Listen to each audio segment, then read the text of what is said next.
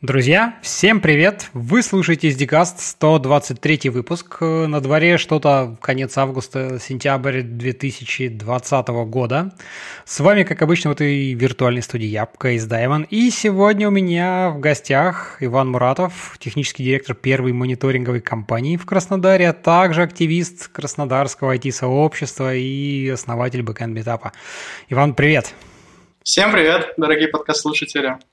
Да, ну, возможно, кто-то еще знает э, Ваню как э, докладчика на разных конференциях, где-то он там выступал, про что-то рассказывал, вот. Так что про это, я думаю, мы тоже сегодня немножко поговорим, но м-м, вначале Давай не будем нарушать традицию. И в 123 раз расскажи немножко, немножко больше про себя, как давно ты и чем занимаешься. Ну, в IT я уже не знаю сколько лет. Вообще мне сейчас вроде бы 29 или 28, я точно не помню. Но э, у меня профильное образование, я закончил ИВТ, э, закончил его в Сибири, в Забайкальском государственном университете. Э, в принципе, к айтишке я пришел, наверное, когда мне купили компьютер, но это у всех дефолтная история. Мне купили Pentium второй. Еще картриджный сокет был для пенька. И мне тогда понравились игрушки. Потом как-то попалась книжка по Паскалю. Я начал на Паскале баловаться. И как бы выбор был очевиден. После института я поступил на самую престижную, грубо говоря, айтишную специализацию. Это ИВТ, информационно-вычислительная техника. И закончил ее с красным дипломом. А, пока учился, где-то курсы на третьем учился я очно, появилось свободное время, потому что учился я хорошо, грубо говоря, много времени свободного было. Я работал сисадмином а, в государственной поликлинике, HP Unix еще сервера а, администрировал, автоматизировал на .NET какие-то непонятные штуки, ну, само собой, чини, чинил принтеры, само собой, чистил флешки от вирусов, ну, и, в общем, все-все-все. Эникейщик, в общем. Да, да, кла- опыт. классический эникейщик, да. да. Первый опыт зарабатывания денег уже коммерчески по специализации. А потом меня занесло в разработку ПО для автоматов игровых.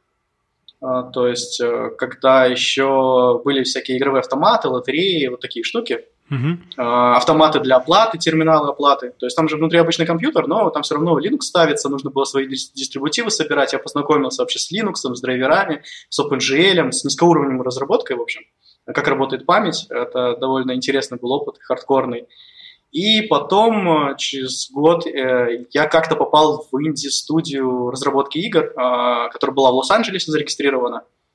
И там был основатель ее русский чувак, и у него была мечта, он хотел Fallout сделать в 3D. То есть он хотел Fallout стилистику игры первой второй запихать в Neverwinter Nights механику. D&D. Интересно, интересно. Вот, это был очень такой грандиозный проект, но, само собой, э, реализовывался он силами неопытных ребят, э, денег особо не было, мы выходили на Kickstarter, э, полный, ну, основной Kickstarter, который был на полную сумму, мы провалили, сделали такой маленький с майлстоуном, его выиграли, вышли на Greenlight в Steam, нашу игру туда выложили, но у меня потом закончился контракт, и, в общем, начались проблемы, и мне нужно было переезжать, то есть из города родного, где отучился в Чита, вот, кто смотрел Варламов, самый грязный город России, да, это он. Вот. А, но на самом деле ничего так плохо. По крайней мере, учили меня там хорошо. А, и, получается, я переехал а, в Краснодар, потому что мама получила, короче, квартиру, она военная. И я сюда перебрался и понял, что удаленка не мое, но это очень тяжело. То есть жить на работе, ну, у меня были проблемы с девушкой на основании этого. То есть ты просыпался, и ты садился работать, и она не понимала, что у меня работа дома, и мне было тяжело перестраиваться. Она приходила с работы, у нее начинался отдых, а я продолжал работать, в голове у меня была только работа. Ну, то есть э, удаленка не для ну, меня. Ну, короче, ты немножко не смог выстроить вот эти, разграничить процессы, так сказать, Да, это было тяжело. Э, к тому же в одной комнате не было офиса. Я тогда только начинал свою карьеру, грубо говоря. Зарплаты тогда были не такие большие. И я не мог себе позволить там квартиру купить э, с отдельным кабинетом, обстроить его и так далее. Вот, поэтому я перебрался и начал принципиально искать офис. В Краснодаре я рассчитывал, что здесь будет много конференций, крутое IT-сообщество, много топовых продуктовых компаний. Когда я сюда приехал, я ничего не нашел. Вот. Здесь а, я один раз только смог попасть на конференцию по Drupal. Здесь а, главная конференция по Drupal сообщества проходит а, здесь в Краснодаре. И, но это вообще не моя специфика, то есть на PHP я не пишу, и Drupal мне особо не интересен. Но ну, была хоть какая-то тусовка, да.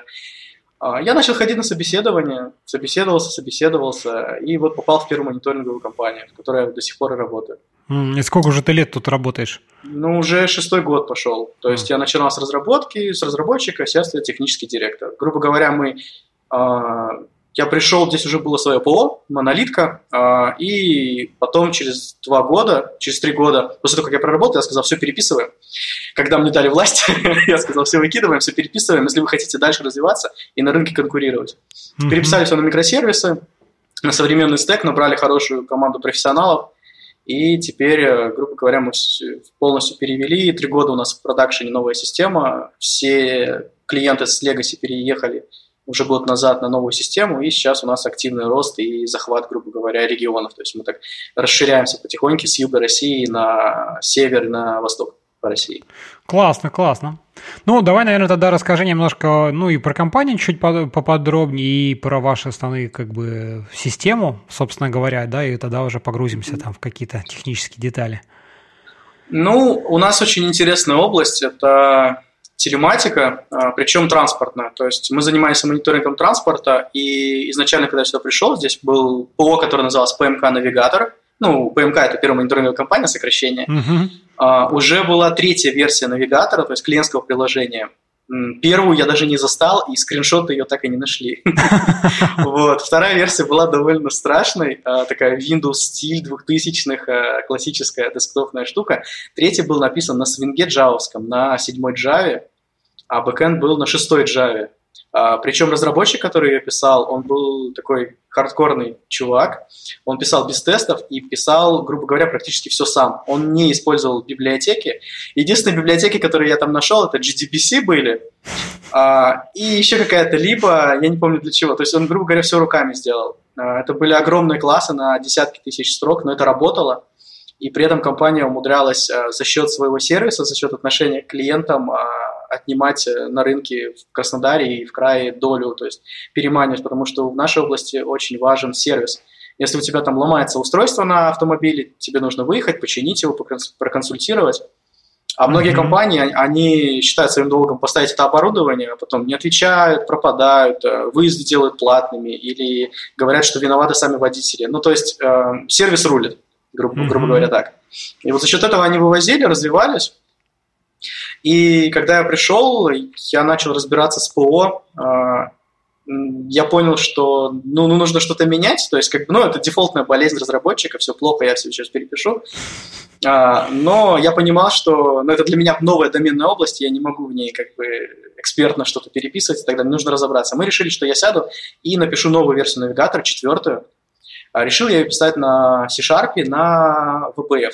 То есть это довольно интересная такая платформа, она сейчас устарела уже, но там на Замле такой XML э, продвинутый с кучей наворотов, на нем можно писать очень крутые приложения. А, мы, я начал писать, э, мы написали это приложение, познакомился с API, причем API там был проприетарный, это не был REST, не был SOAP, это был бинарный протокол самописный, а, с системой шифрования собственной, то есть э, это была сатана, Фантастика а, просто. Да, но зато это никак невозможно было взломать, и уровень сжатия этого был там просто космический. А, и, соответственно, я написал этот навигатор, разобрался в области. А, тот разработчик, который это все до этого писал, причем это писал один человек, а, сейчас он руководитель IT-отдела в Ростелекоме, в новой дочке, которая у них э, РТИ, по-моему, называется. То есть он такой матерый чувак, он сделал в одного, грубо говоря, всю эту компанию – с точки зрения IT.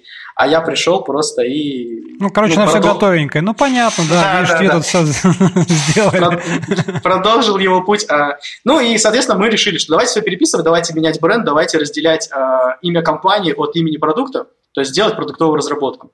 Потому что клиенты у нас есть, э, финансы на это есть, а продолжать развивать приложение монолитное, которое написано без тестов, ну, это невозможно. Ну, то есть мы далеко так не уедем. И нужно набирать команду, потому что бас-фактор, ну и как бы так вообще неправильно. Ну, Когда, конечно, там, конечно. Богоподобные да. программисты рулят компаниями, где работают там 30-40 человек, и от него все зависит.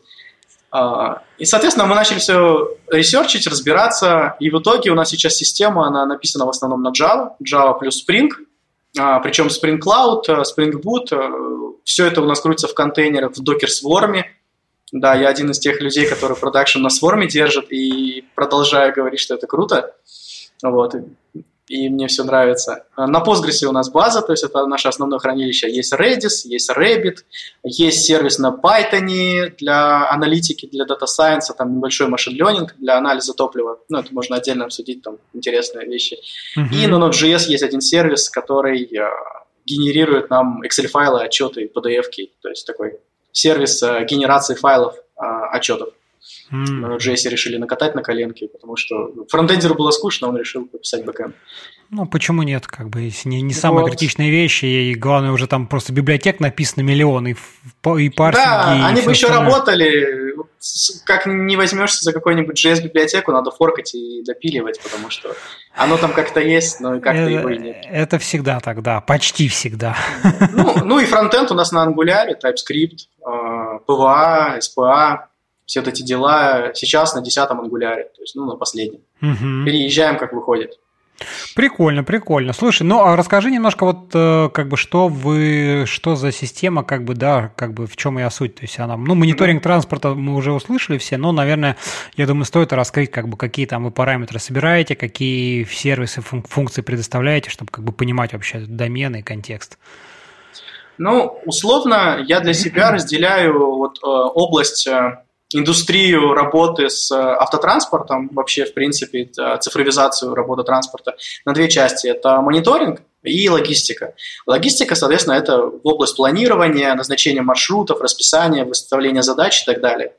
Это отдельная область, и многие системы пытаются объединять э, вот эту область с областью мониторинга, э, которая является, по сути, анализом уже того, что произошло, то есть постфактум, когда у тебя машина уже проехала, ты знаешь, где она была, и ты анализируешь уже прошлое для того, чтобы как-то принимать в будущем решения, анализировать вообще, как ведет себя автопарк, как ездят водители. И многие системы их объединяют, в результате получается не то, не все, ну, то есть как бы за двумя зайцами. Ну, понятно, да. И это довольно сложно. Мы изначально себя позиционировали как систему мониторинга общего назначения, а, и, соответственно, а, все, что наша система делает, она собирает э, с тысяч э, трекеров а, телеметрию, она приходит э, специальными там, бинарными или текстовыми протоколами, потому что производителей оборудования много, протоколы у каждого оборудования свои, есть общие протоколы типа EGTS, это ГОСТ протокол, который был разработан для вот этой системы GLONASS Era, Platon, для того, чтобы экстренные кнопки эти добавлять. То есть, э, э, если оборудование хочет быть сертифицировано для работы в России на каких-то опасных объектах, или там, когда был вот Сочи Олимпиада, на автобусы ставили, то они должны обязательно реализовать этот протокол. Ну, и нам это на руку, то есть его можно реализовать, и он универсален. Ну да, конечно. Разных производителей. Но на самом деле он разный. Производители все равно читают документацию и делают по-своему, и в результате у нас EGTS для одного а, производителя отдельный порт, EGTS для другого производителя отдельный порт. Они очень похожи, но есть тонкости. И ну, это... есть... Да. Это то же самое, как в, в рамках видео, знаешь, есть OnVIF единый как бы стандарт, но у угу. каждого производителя OnVIF свой почему-то, понимаешь? вот, ну видимо, ну, да, здесь такая есть... же ситуация. Да, они, они пытаются делать по документации, и, видимо, по-разному это читают. CRC считает по-разному, или порядок э, байты по-разному, или в разных форматах float э, пишут там в обратной записи, или ну, прямой. Little Indian, Big Indian, да. Да, вот да, да. Угу. И, соответственно, ты с ними разговариваешь, а когда разговариваешь с каким-то администратором, он просто пользуется этой системой как проприетарным ПО. Он не разработчик, а потому что в нашей области свои системы пишут в России там, ну, компании 10, наверное. В основном все работают как дилеры, берут просто коробочные решения, ставят на свой сервер или арендуют хостинг и просто занимаются тем, что ставят трекеры и просто обслуживают э, компании. Ну да. А, и второй протокол это Vialon APS. Vialon это компания лидер а, в России, в СНГ, в Южной Америке, по-моему, в Европе. По-моему, только в Америке они не лидеры, у них 2,5 миллиона а, автомобилей оснащено сейчас. Это белорусская компания, а, в сфере мониторинга она довольно известная, вот, и у них есть свой протокол, он текстовый, очень простой, и многие как бы стараются его реализовывать и с ним интегрироваться, потому что его можно без проблем куда угодно подключить. Угу. Хотя и с ним тоже бывали проблемы.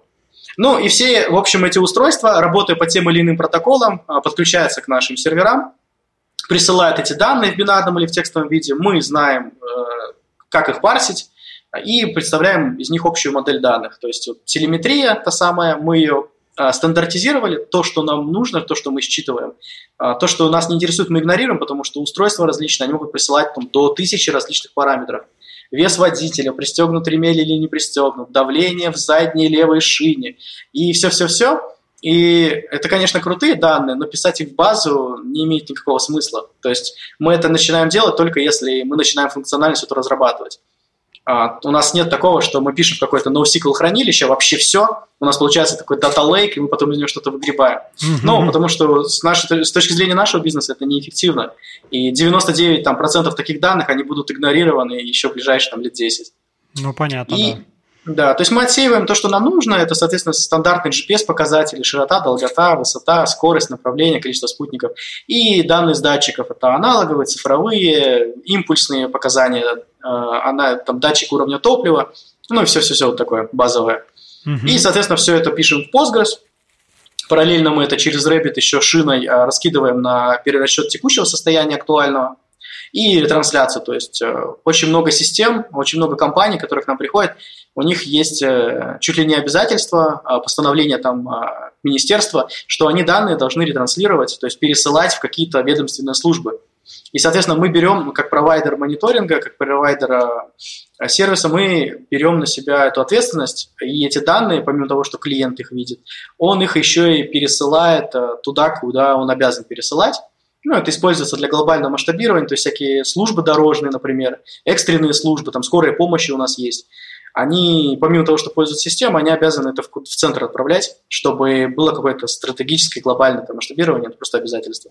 Mm-hmm. Вот. А, ну и, соответственно, эти данные лежат, а, мы храним телеметрию минимум за полтора года каждой машины, и на основе этого клиенты строят историю движения на карте, то есть видят, в какой момент, там, год назад, э, там, в обед, где была машина, с какой скоростью ехала, а, с какое ускорение, нарушала, не нарушала и строят отчеты. То есть один из главных э, профитов в том, что есть э, отраслевые отчеты типа путевых листов, и э, у них есть стандартные формы, которые Министерство транспорта устанавливает, и их нужно сдавать. То есть есть заведующий гаражом, и есть определенные особенности у автопарков в каких-то компаниях, там, около государственных, государственных, да и коммерческих.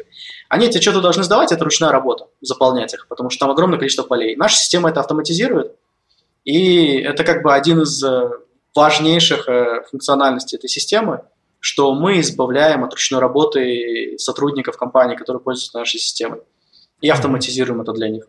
Угу, прикольно, прикольно. А так, соответственно, у вас тоже какая-то, ты говорил, там аналитика, ну то есть каждая компания там может посмотреть парк своих машин, где они там в реальном времени сейчас есть все, ну и плюс как бы статистические данные, там кто сколько проехал, какие где расходы, там перегрузы, ну какие-то проводить аналитику, чтобы там какой-то вот ты говоришь мониторинг, но ты еще говорил про вторую часть, про логистику, да, про... Да, логистику, а, мы ее, можно сказать, принципиально а, не затаскиваем в нашу систему, потому что, во-первых, есть Яндекс маршрутизация.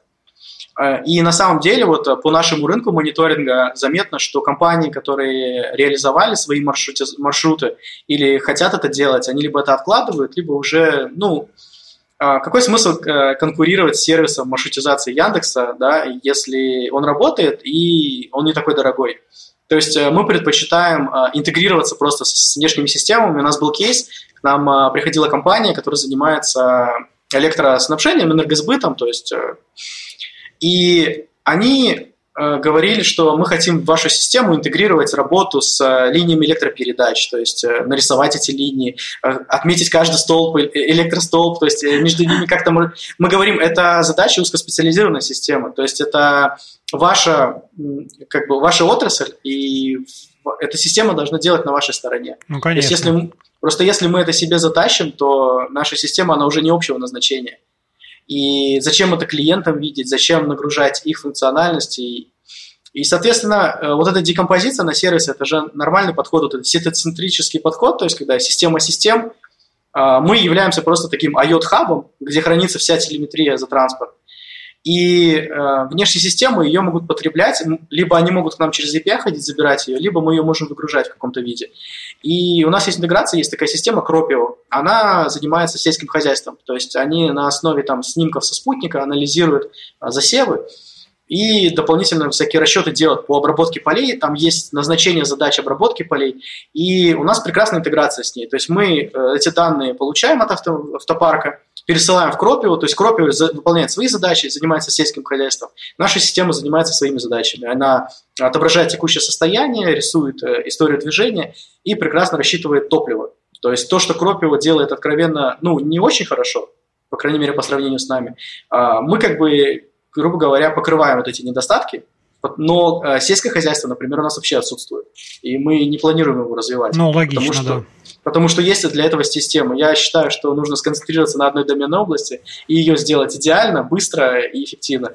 А все остальное можно через интеграцию с внешними системами делать. У нас много 1С интеграторов, которые подключаются и на своей стороне реализуют там и 1С бухгалтерии, и различные платформы.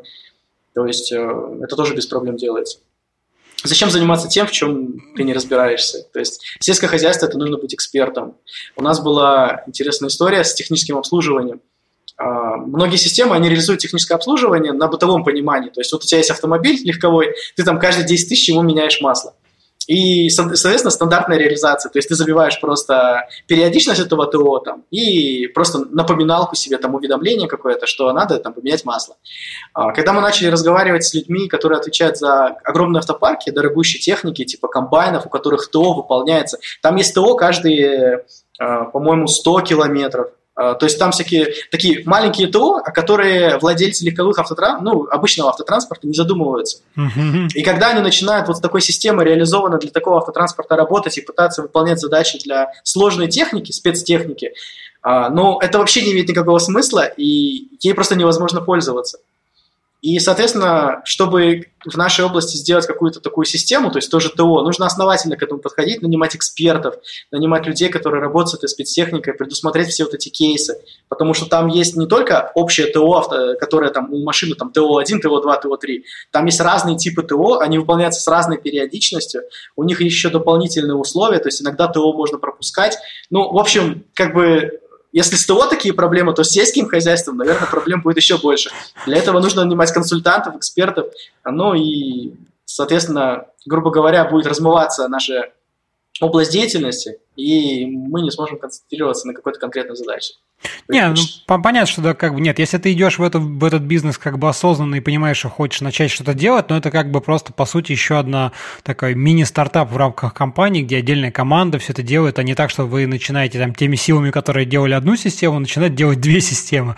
как бы. Ну, Большинство систем так и делают, и, соответственно, это сказывается на производительности приложения, на его сложности. То есть э, 90, не знаю, процентов приложений, которые я видел по мониторингу, э, как отечественных, так и заграничных, а, они очень инженерные, то есть у них инженерный интерфейс. Это миллиард кнопок, миллиард полей, а, миллиард подсказок, а, куча иконок, которые нужно наизусть знать, то есть э, это как в самолет садиться. И, соответственно, операторы, которые пользуются этими системами, они, грубо говоря, чуть ли не сертификация, наверное, обучение должны проходить в этих системах. Мы решили, что мы будем делать просто, интуитивно понятно, а, и отойдем вот от э, этой системы. То есть у нас почему-то принято вот в таких системах слева выводить дерево а, и писать регистрационный номер объекта и там 20 пиктограмм его состояния. То есть горит пиктограмма, значит он там заведен, не горит он выключен. И вот такие уже подобные. А мы перенесли вообще список дерева вправо. Изначально как бы люди говорили, что это такое, зачем вы это делаете, вы все ломаете. А теперь говорят, как это удобно, то есть э, там на планшете смотреть, а когда дерево можно свернуть. Мы отказались от этих пиктограмм, вынесли это все в отдельное окно. И теперь ничего лишнего нет. И оказалось, что вот эти э, пиктограммы, и это все пользователям не нужно было.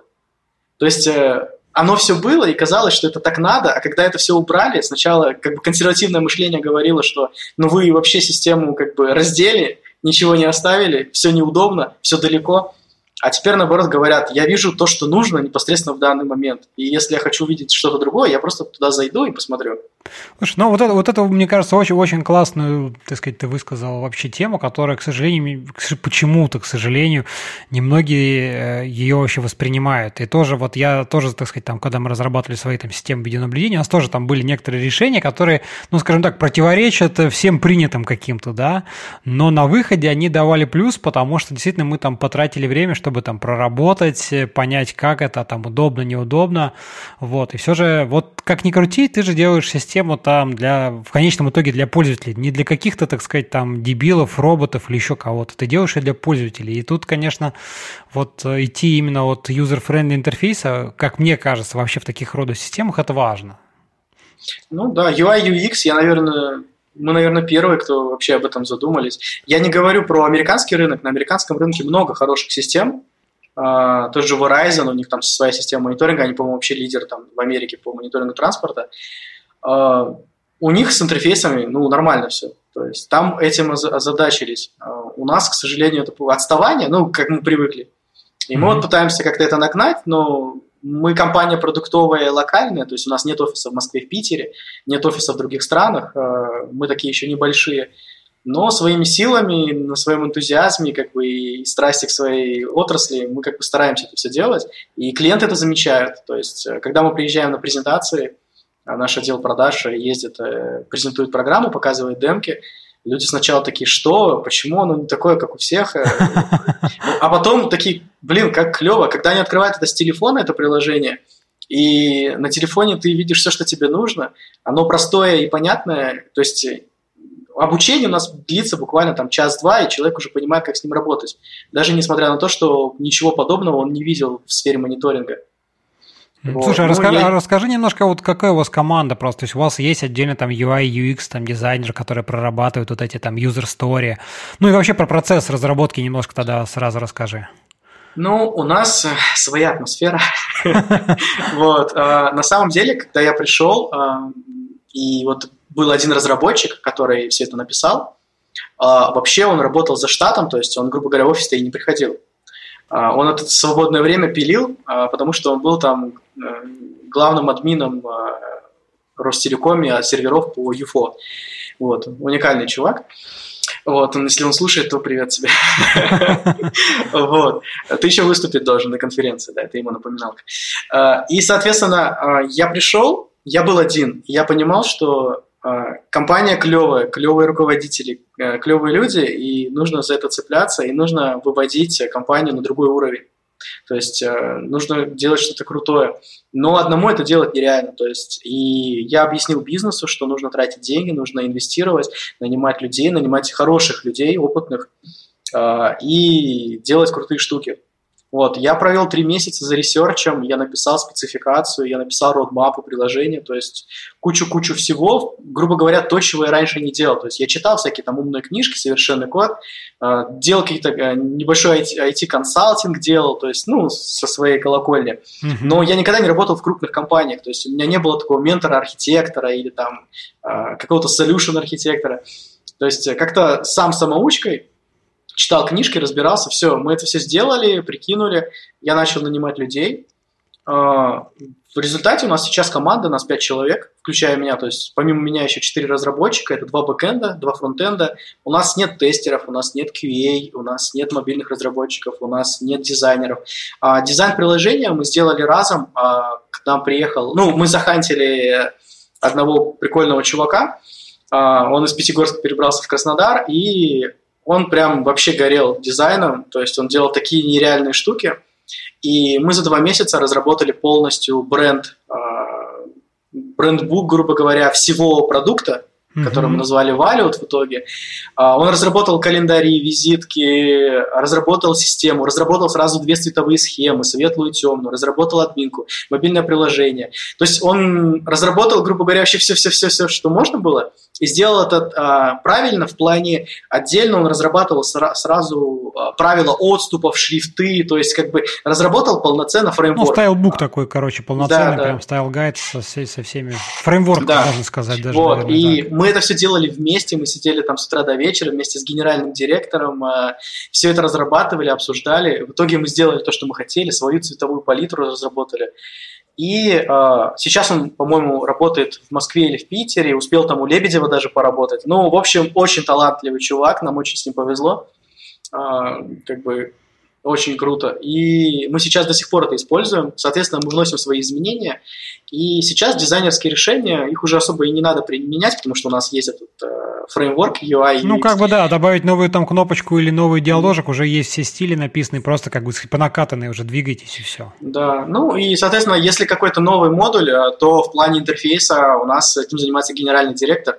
Это тоже отдельный уникальный человек, который бизнес-овнер, бизнес-овнер э, с техническим образованием, э, очень сильно разбирается там в геосистемах различных, но при этом постоянно читающий, постоянно проходящий курсы, развивающийся. Ну, наверное, на нем, в принципе, э, и держится компания, скажем так. То есть, наверное, если бы он был не таким, какой он есть, я бы здесь уже не работал. То есть, проработ... то есть есть такое мнение, что там работай один-два года, переходи в другую, иначе ты там засидишься, поменяй Ну, это, да, это мнение Ну, это такое. классика, да. И, наверное, я, я бы, может быть, и думал о других местах, местах работы, если бы не, не был уверен в нем и не кайфовал просто от того, как он работает и как он Ну, я думаю, компанией. что помимо, помимо этого и все же у тебя есть и интересные задачи, есть куда тебе самому в том числе находить какие-то новые, еще не открытые, непознанные сферы деятельности, и, как мне кажется, это тоже имеет большое значение. Конечно. Ну, у нас в компании, а, учитывая, что она маленькая, как я сказал, там 5 разработчиков, да, у нас там в штате всего 30 человек. То есть компания, у нас 30 человек в штате, причем больше из них это инженеры, которые ездят и устанавливают оборудование. То есть они, у них там нон-стоп, они столько километров проезжают, я, я бы не смог. Они прям герои, потому что, блин, они проезжают нереальное расстояние в сутки. Вот. А, ну и на них, грубо говоря, весь сервис держится, благодаря ним у нас а, такая репутация.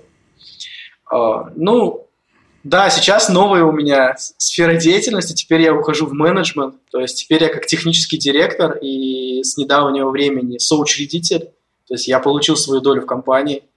Вот, это mm-hmm. тоже немаловажно. Это, ну, в принципе, конечно. то, к чему, к чему я стремился, ну и то, что я получил за свои старания, скажем так, и свои года работы, и бессонные вечера, ночи. А, теперь я менеджер, и у меня теперь внутри борьба между технарем и, и менеджером, да, то есть это тяжело. Это ну, раска... вот это расскажи, расскажи, кстати, потому что это всегда интересно, вот послушать именно твои как бы ощущения, вот когда ты там был разработчиком и именно, по сути, занимался, ну, в основном, да, техническая составляющая, все это там поковыряться, поресечить, там, собрать какой-то сервис, прототипчик, понять, что вот он работает там. А дальше сейчас у тебя, ты понимаешь, ну как бы да, это все, все эти задачи есть, но у тебя другие, другая сейчас зона. Тебе там надо поехать, там, значит, там, обсудить с клиентами, там, их потребности, да, примерно составить там какой-нибудь план, как чего такой стратегического развития. А вот хочется-то это написать, блин, вот это поресечить, там, новая версия, там, не знаю, Postgres вышел, блин, а я ее не щупал, что за фигня? Вот Скажи, как ты сам для себя это как пытаешься, так сказать, э, ну, объяснить или там, не знаю, уладить внутри, внутренний такой конфликт какой-то? Ну, тут есть несколько мотиваций. Э, ну, во-первых, э, личная мотивация в плане... Это другой уровень работы с бизнесом, соответственно, и зарплаты выше, и что-то новое. То есть, когда ты был сконцентрирован на технической стороне вопроса, а, ты всегда смотрел на людей вот этих а, пиджаках с галстуками, которые разговаривают на какие-то высокие темы, как-то так, ну, косо. То есть, ты не понимал, зачем они вообще нужны. А, другая мотивация, что я понимаю, что сейчас э, час, который я трачу на написание какого-то алгоритма, кода, там, теста, этот час э, теряет компания, потому что в этот же час я мог общаться с потенциальным клиентом, общаться с техническим э, директором компании, с которым можно было интегрироваться, и профит с точки зрения бизнеса был бы выше. То есть, грубо говоря, каждую там, минуту, которую я трачу на э, разработку, э, компания теряет меня как менеджера который, грубо говоря, должен заниматься там, технопиаром, а, управлением, а, взаимодействием с какими-то интеграторами, общением с клиентом, общением с технарями э, других компаний. Э, как бы это тоже немаловажно, и как бы я ценю время компании, грубо говоря, скажем так. Mm-hmm. Ну и ком- компания, она медленнее развивается в этом плане, потому что сейчас э, когда я начал, ну, грубо говоря, уже общаться и находить каких-то потенциальных клиентов, находить э, возможные интеграции и ресерчи проводить, не написав ни строчки кода, я понимаю, насколько это э, выгоднее в плане финансов и вообще возможных э, расширений нашей компании. А, но бывает, да, то есть, когда ты даешь какую-то задачу, ты понимаешь, что ты еще за 15 минут бы сделал, сел, а разработчик тратит на это 2 часа, потому что ну, он менее компетентен, но он не с нуля в этой системе, и как бы, он поэтому и разработчик, а ты поэтому технический директор. Но это время его обучения, то есть как бы я инвестирую деньги компании, время компании в то, чтобы он учился и быстрее решал такие задачи и развивался как технический специалист. А я как менеджер выполняю свою роль, я делегирую, а, ну и занимаюсь там всякими встречами и разговорами. Вот. А, тяжело, но я пытаюсь перестраиваться. В принципе, не сказать, что это для меня сложно, потому что есть такие технари, прям, которые технари, а, где soft skills это проблемно. А, у меня с этим проблем нет, учитывая, что я там организатор конференции, спикер. В плане поболтать, найти э, общий язык, как-то что-то объяснить, что-то понять, у меня с этим проблем нет. Тут э, ограничений, тут скорее просто Э, хочется просто покодить, да, типа, это уже твое личное желание. А, ну, покодить под проекты, да, или попрограммируй в свободное время. То есть все равно бывает, что там есть свободное время, ты можешь его потратить на то, чтобы поговорить. Но я сейчас стараюсь больше, если заниматься какими-то такими прикладными вещами, техническими, инженерными, то больше поревьювить, например, а, чей-то код, а, дать советы, провести какой-нибудь митап, чтобы объяснить какие-то тонкости, или провести research и предложить команде, может быть, интегрировать какую-то новую фичу, или спросить, почему мы сделали так, а не сделали так. То есть такое более высокоуровневое менторство техническое. То есть, ну, ну техническое мент, да, менторство только хотел сказать. Но мне кажется, это, кстати, очень правильно, потому что, ну, действительно, как бы код, конечно, можно полезть, но это это такая, ну не то чтобы порочная, но, скажем, сиюминутная какая-то, может быть, такая радость, а в долгосрочной перспективе, опять-таки, именно это в том числе и развитие твоих таких технических, техдирских навыков, то есть расширение кругозора, и каких-то там перспектив, куда технологии и всякое такое. Вот. Это классно, это классно. Слушай, ну давай, давай, наверное, немножко все же вернемся про какие-то технические вещи. Ты тем более там раньше выступал, много про что рассказывал. Я думаю, пока еще не забыл, поэтому надо, надо у тебя поспрашивать, пока еще актуально. Мой, да, мой выпуск 123, это будет мои мемуары технические, да? Потому что в следующий раз, когда ты меня позовешь, я буду тебе рассказывать про Scrum, Agile и спринты. Да-да-да, и уже код, какой код? Ну, кто-то там программисты что-то пишет чем пишут? Я не знаю, они сами выбирают технологии. Я, моя, зад... мое дело поставить задачу как бы функциональную, да, а уж на чем они там напишут, ну, они там сами разберутся. А, слушай, ну вот я просто вспоминаю еще твои там доклады про тайм-сериес и прочее, это все. Давай немножко вот просто, а, может быть, расскажешь чуть-чуть вот особенности вот таких систем, ну вот и Internet of Things, вот это, да, мониторинг, mm-hmm. то есть как, как бы, когда много потоки данных, вот какие здесь основные, ну, отли... не то чтобы отличие там, от других систем, сложно так, наверное, не называя конкретики, да, сказать какие-то mm-hmm. отличия. Но, тем не менее, вот особенности, то есть, что здесь важно, там, что данные сыпятся много, их там надо уметь быстро обрабатывать, еще что-то. Просто хочется немножко как бы вот обсудить вообще тему ИОТа, как бы, да, в чем, в чем она набирает обороты, какие в ней там особенности есть, потому что, ну, про это много там кто говорил, как бы сейчас действительно там все прогнозируют там какие-то увеличения просто там в миллиарды в N раз там э, количество подключенных девайсов, и везде встает вот эта проблема и хранения данных, э, и тут как раз-таки хочется подойти к вопросу там time series databases всякие, временные ряда, хранение временных рядов, и вот это все. Но вначале вот, вот как бы все же контекст, что, в чем, так сказать, ИОТ, в чем особенность э, с ним взаимодействия, работы, как бы, какие здесь важны, важные моменты ключевые есть? Ну, с точки зрения разработки и хранения данных, э, IOT, да, ты правильно заметил, что это time series, то есть э, временные ряды, все, что нужно про них знать, что у тебя есть время и есть метадата, то есть куча информации. А чаще всего, помимо времени, еще идет какой-то идентификатор устройства, которое эти данные прислал. То есть для статистики, например, той же там Яндекс, Метрики с их кликхаусом, а, у них там время и что-то там произошло. А, у железок, а, различных э, устройств, которые там входят в IOT, у них обычно еще есть какой-то уникальный идентификатор, по которому ты можешь определить, кто эти данные присылает. Особенность данных в том, что они пишутся в базу непрерывным потоком, э, при этом они упорядочены по времени. То есть, э, когда к тебе приходят данные, там с огромнейшей вероятностью эти данные, они будут новее, свежее по времени, чем то, что уже есть. Иногда бывает такое, что тебе могут прийти данные немного опоздавшие, потому что устройство, оно могло потерять там связь э, с спутниками, например, или GSM-сигнал, а, GPRS не смогла передать данные, она начинает хранить в себя в черный ящик так называемые данные, а потом многие устройства, они начинают ссылать свои текущие актуальные данные и фоном досылать историю, которая была. Поэтому э, порядок не гарантирован, но он практически всегда вот упорядочен по времени. Угу. Второе, а, эти данные, их никогда не модифицируют ну, практически никогда, то есть э, в идеале вообще никогда. То есть апдейты на эти записи не делаются. Если тебе пришла телеметрия, в которой сказано, что ты ехал там-то с такой-то скоростью, какое может быть основание редактирования этого? Ну, наверное, кто-то хочет что-то подделать, но это не должно быть, это недопустимо. И, соответственно, удаление. Удаление этих данных происходит э, грубо говоря, когда они устаревают. То есть, например, удалить все данные, которые старше двух лет. Никто не удаляет какой-то маленький кусочек где-то там посередине. То есть я хочу удалить историю, которая была там вчера с часу до двух дня.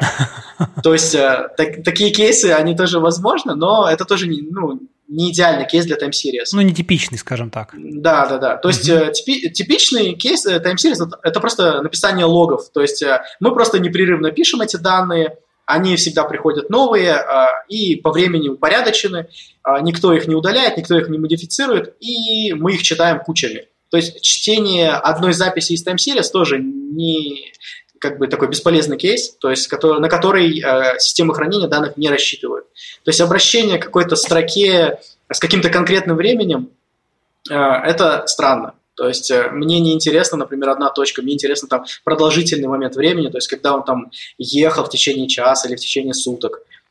Uh-huh. И хранилища данных, которые реализуют, они на это рассчитывают.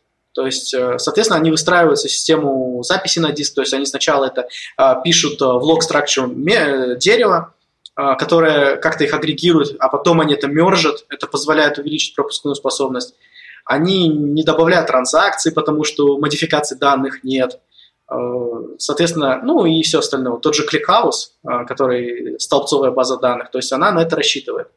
Но под наш кейс, например, она не особо подходит, потому что ClickHouse это больше про статистику, и там играет огромную роль, когда ты дергаешь э, ну, небольшое число столбцов из всего множества. У нас это работает так, что мы достаем практически всегда все столбцы. Потому что у нас, у нас их не так много, но для того, чтобы рассчитать полноценно всю информацию об объекте в, конечно, конкретный момент времени, нам нужны практически все эти данные.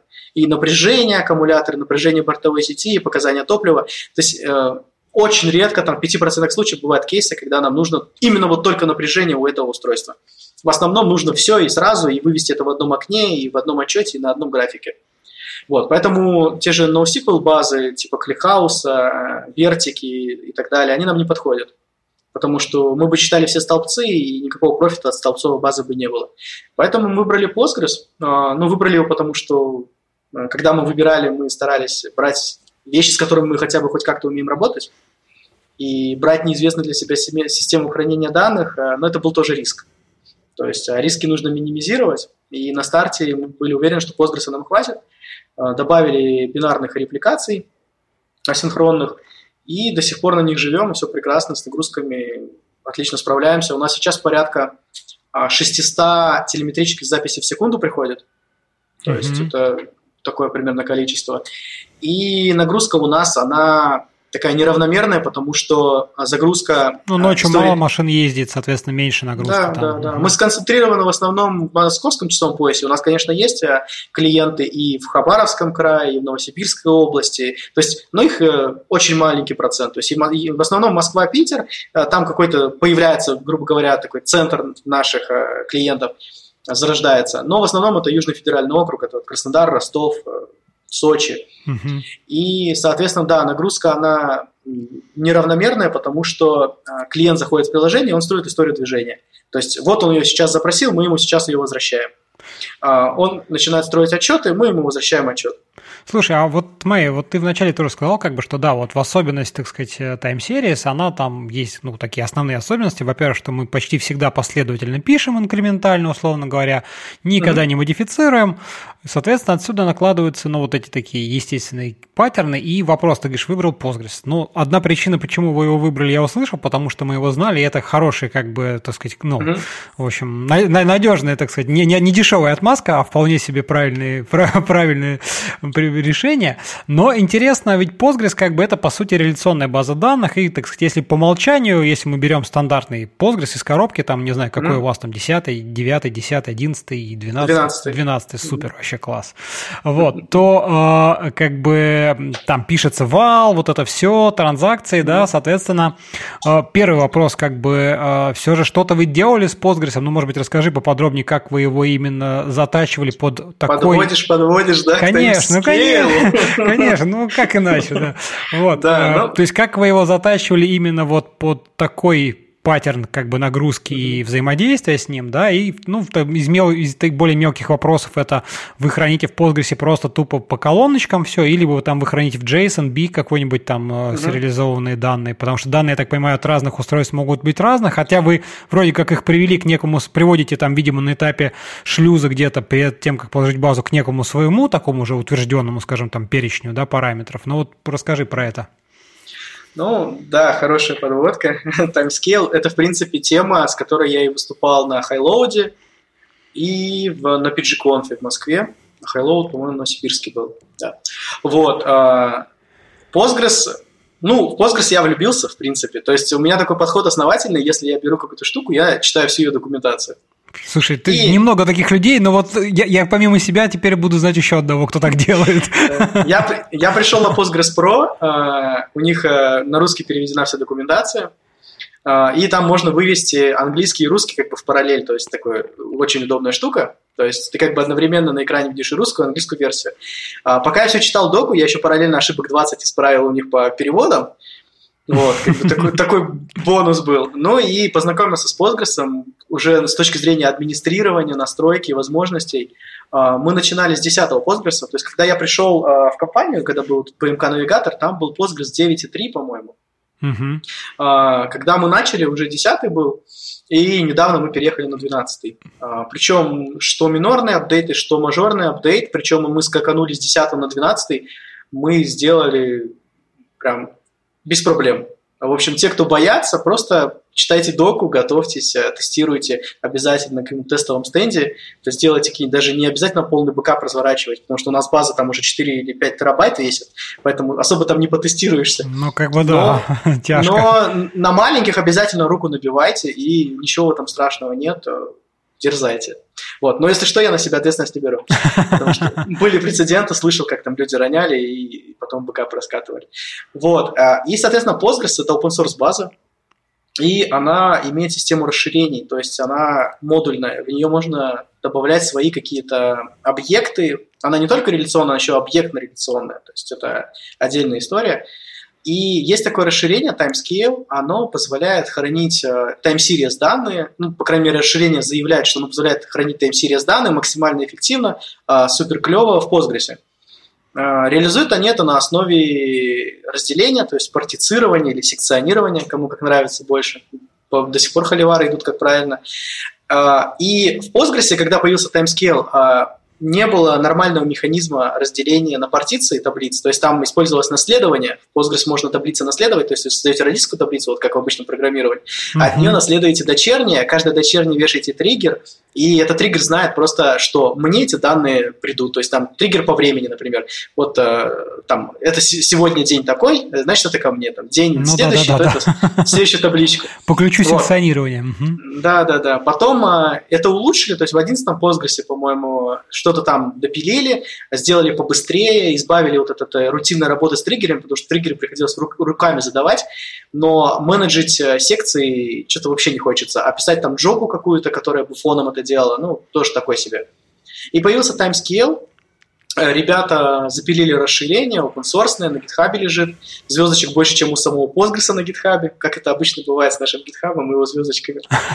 Вот. Э, они сделали автоматическую систему. Они написали свой шедулер, свою джобу, то есть они написали свои демоны, которые запускаются в Postgres, и, грубо говоря, делают всю работу за вас. То есть вот это вот ручное управление секциями, оно отпало. И плюс они позволяют делать э, двумерные чанки, то есть там есть э, основное измерение, скажем так, э, по времени, да, то есть мы разделяем все данные по времени и делим это чанком. По умолчанию там был месяц, потом они сделали неделю, сейчас, по-моему, до сих пор неделя, то есть каждая неделя начинается новый чанк, новая, новая секция. А, новая партиция. Угу. Ну да, они, они просто партиции чанками обозвали, но это, грубо говоря, эквивалент с точки зрения обычного секционирования в Postgres. Угу. Мы себе день сделали. То есть, э, ну, это нам удобно. То есть, что мы за день успеваем там, по-моему, десятки гигабайт уже копить, то есть э, за день десятки гигабайт данных, и делать секцию недельную, но это уже много, то есть индексы перестраивать, вакуум выполнять, блокировать лишний раз большие таблицы, но это уже невыгодно, а по дням хорошо. При этом TimeScale заявляет, что он до 10 тысяч секций спокойно выдерживает, а у нас, если это по дням, то даже там три года, даже тысячи секций не будет. Ну да, да. Ну и а, как бы авторитетно заявляет, что это правда, как бы тысячу секций выдерживает точно, без проблем. Ага. И оно, а, оно под капотом само просто каждую ночь создает новую, само, новую все. партицию, да, ты можешь настроить, а, но старые не удаляет, старые ты как бы вручную удаляешь. Нет, нет, там, там получается смысл какой? Она создает, э, она создает отдельную схему, то есть в Postgres по умолчанию есть паблик-схема, которой, в принципе, все обычно работают, она просто создает рядом дополнительные схемы свои внутренние, которые начинаются там с нижнего подчеркивания, и в одной из них лежат вот эти чанки. А, чанки, грубо говоря, это таблицы, которые имеют ту же самую схему, а, но у нее свой индекс, то есть а, индексы чанков, они изолированы. Угу. Поэтому ты можешь реиндексировать и, и выполнять вакуум на чанках изолированно, без блокировки всего остального. Когда происходит запись, ты пишешь как бы в основную таблицу, то есть назовем там таблицу телеметрии, да, а, ты в нее пишешь, а TimeScale сам вмешивается в работу планировщика Postgres э, и понимает, в какой чанк нужно записать эти данные. И если вдруг чанка, куда пишутся данные, нет, он его создаст сразу же. Mm-hmm. И все. То есть, если я, например, беру, просто создаю э, базу данных, э, подключаю там это расширение timescale, создаю таблицу, потом конвертирую ее в гипертаблицу. То есть, чтобы timescale активировать, нужно просто вызвать функцию специальную create hypertable, передать туда имя таблицы, и она автоматически становится гипертаблицей. И, и все, я начинаю инсертить, э, ну, я указываю при создании гипертаблицы ее, э, грубо говоря, измерение, то есть ее ключ, uh-huh. почему сек- секции строить. Указываю там поле, которое называется, там, у нас fix time называется, время фиксации координат. И когда я вставляю данные, он смотрит на это поле, и если вдруг чанка такого нет, он его создаст. Все, никаких проблем. Э, удаление можно делать разными путями. Можно удалять как бы построчно, дефолтный SQL способ, да, но он берет там блокировку, транзакции. А timescale позволяет удалять чанками. То есть я могу сказать, что удали все чанки, которые старше. И при этом это происходит максимально быстро, потому что это, грубо говоря, table. Ну да, да, то это то есть, ничего и такого. Все. И ему не нужно проходить по таблице, что-то э, сканировать, а оставлять какие-то записи, которые удалять не нужно, отметить их, э, что они на удаление, потом вызвать вакуум.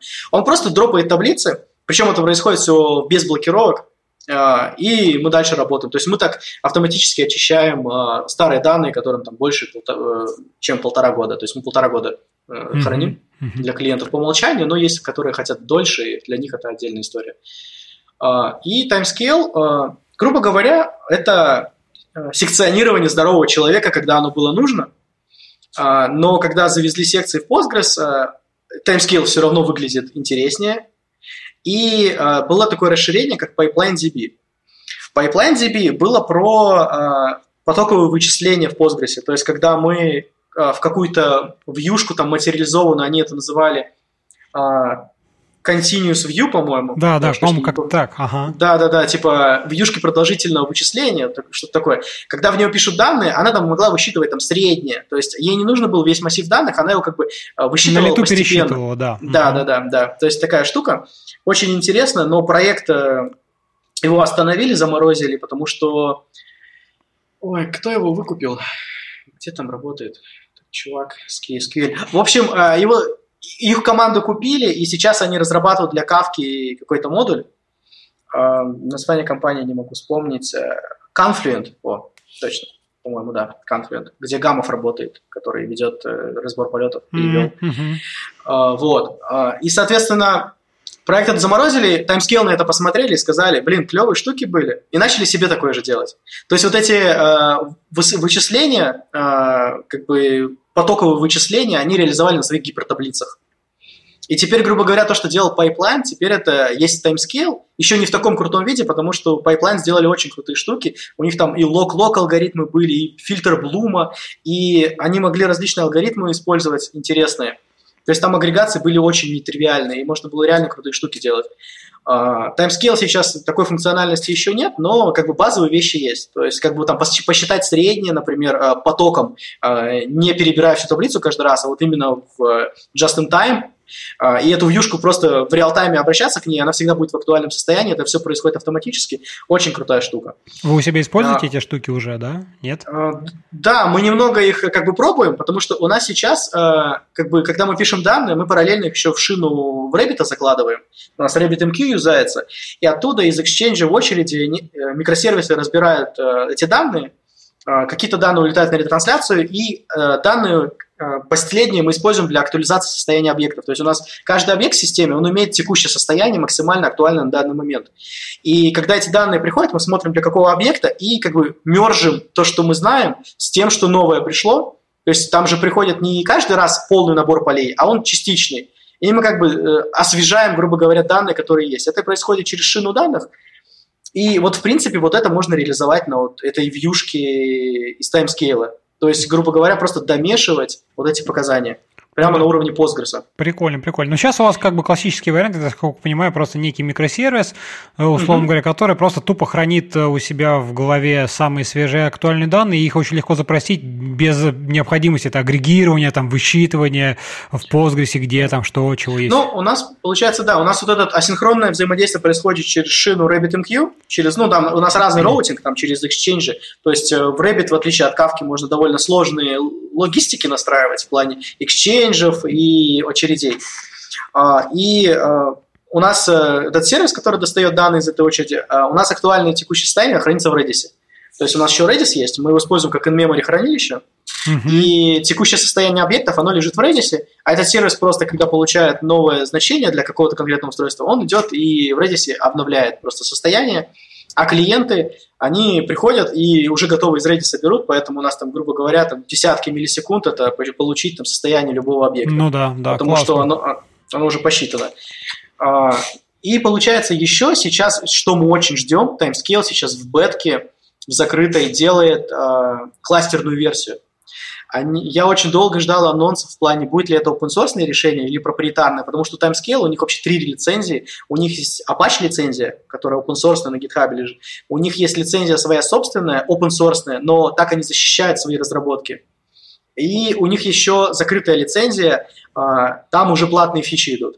Но те, кто боятся вот это вот типа, что-то платно, на самом деле в платной а, все довольно просто. Там такие штуки, э, автоматизации различные, которые разработчик может и руками сделать.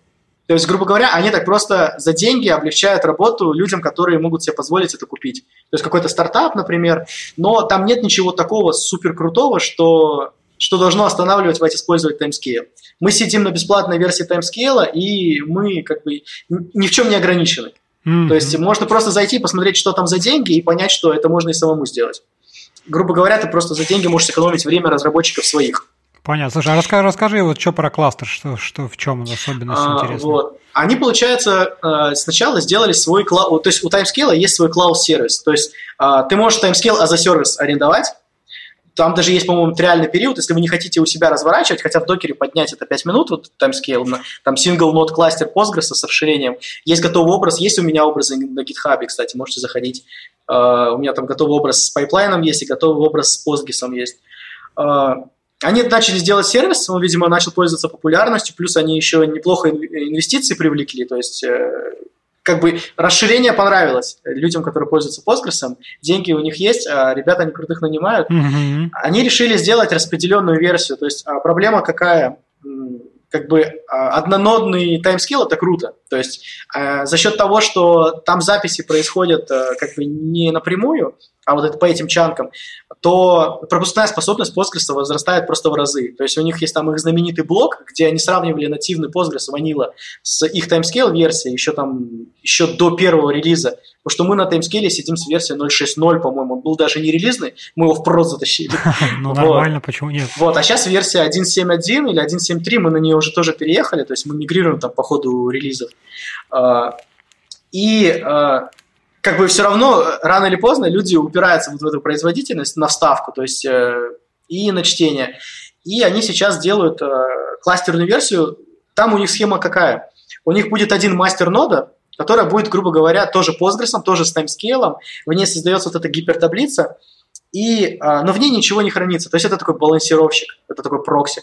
А за ним уже ставятся такие же Postgres с такими же таймскейлами, и на каждом таймскейле своя шар, шарда. Ну, это, грубо говоря, они делают шардирование.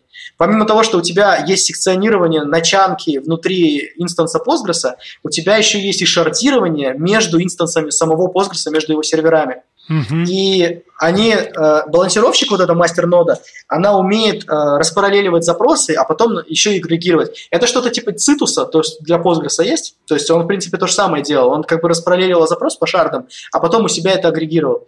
Они делают то же самое, это сейчас закрытая бете, это будет тоже open source и тоже бесплатно, и мы это себе сразу же затащим потому что это очень круто, э, шардирование, потому что шардирование на SQL, на, на таймскейле, люди делали, я про это читал, но это делали там или через цитус. Ну, в общем, это э, нативно он это не умеет. Uh-huh. Это нужно делать руками, и тогда там уже, грубо говоря, ты свой балансировщик куда-то реализуешь. А тут они из коробки это реализуют. И вот это шардирование, то есть я так понимаю, оно тоже будет э, довольно автоматизировано. То есть э, один человек сидит, читает доку, разбирается, и ты себе поднимаешь э, кластер постгрессов шардированием э, на уровне инстансов и секционированием на уровне гипертаблиц. Прикольно, и, прикольно. Звучит, и, конечно, мощно. Да, и это все в реляционной алгебре с SQL, а, с экосистемой Postgres, с его системой а, бэкапов, с его системой репликации. Тебе никто не мешает еще и реплики какие-нибудь асинхронные прикрутить. И все это open source и, и дружелюбное комьюнити, и очень много русских чуваков, которые и кор-мейнтейнеры, и докладчиков. Ну, я считаю, что Postgres прям спасет мир круто. Ну, ты прям вообще расхвалил так, что надо срочно все бросать, бежать и, ну, и да. пробовать. У Слушай, таймскейла, да. Это самое. А вот ты сказал, да, кластер, просто мне интересно, а Postgres, соответственно, инстансы, которые уже, где будут храниться шарды, они как бы, по сути, ну, это самодостаточные инстансы, то есть они э, именно на уровне Postgres никакие там репликации, мастер, слейвы, ничего не настраиваются. Это Нет. просто сингл, сингл ноды, и только на уровне таймскейла, который сам умеет там под капотом, видимо, ну, через используя стандартный ну, Postgres протокол, там лазить на, на эти узлы. Да, то есть я не знаю точных реализаций, то есть потому что это еще там закрытая бета, как mm бы, а, но насколько я понимаю, то есть вот сам сервер, который является одной из шарт, это просто обычный Postgres, а, и мастер нода, она просто знает, а, куда писать, то есть э, вот этот алгоритм шардирования в нее заложен, то есть мы в нее обращаемся, а она просто как балансировщик уже распределяет эту нагрузку и mm-hmm. И она знает просто, откуда данные доставать.